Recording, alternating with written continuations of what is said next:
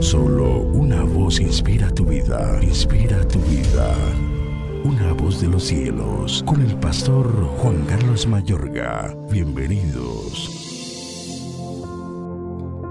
Envió Dios un mal espíritu entre Abimelech y los hombres de Siquem, y los de Siquem se levantaron contra Abimelech para que la violencia hecha a los setenta hijos de Jerobaal y la sangre de ellos recayera sobre Abimelech, su hermano, que los mató, y sobre los hombres de Siquem, que fortalecieron las manos de él para matar a sus hermanos. Mas una mujer dejó caer un pedazo de rueda de molino sobre la cabeza de Abimelech y le rompió el cráneo. Así pagó Dios a Abimelech el mal que hizo contra su padre, matando a sus setenta hermanos. Jueces 9, 23 al 24, versículos 53 y versículos 56.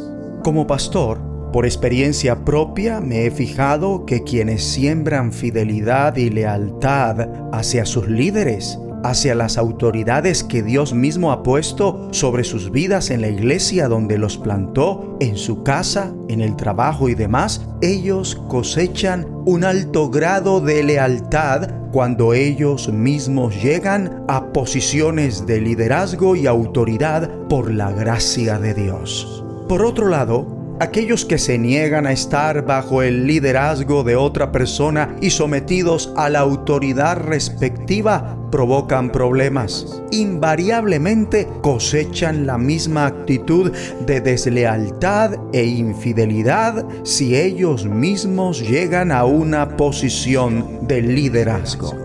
En la porción bíblica inicial, allí en jueces 9, vemos las terribles consecuencias de la deslealtad e infidelidad de Abimelech hacia su padre y hacia sus hermanos.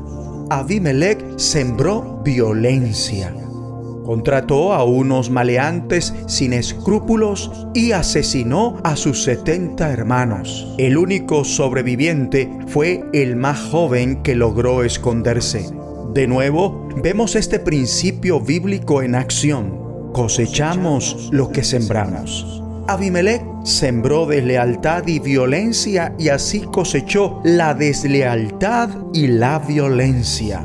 Al principio estaba confabulado con los señores de Siquem, pero tres años más tarde de parte de Dios brotó un sentimiento negativo entre Abimelech y los señores de Siquem, quienes actuaron traicioneramente contra Abimelech.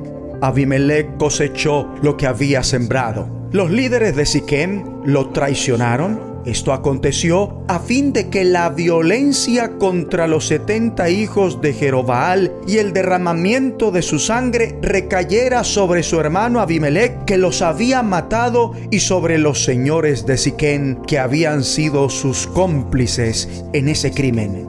Abimelech no mostró fidelidad ni lealtad al pueblo de Siquem. Los usaba cuando los necesitaba, sin embargo, no dudó en eliminarlos. En última instancia, todos cosecharon lo que habían sembrado y Abimelech fue asesinado sin gloria poco después. El escritor lo resume todo Dios le pagó a Abimelech con la misma moneda por el crimen que había cometido contra su padre al matar a sus setenta hermanos. Además, Dios hizo que los hombres de Siquem pagaran por toda su maldad.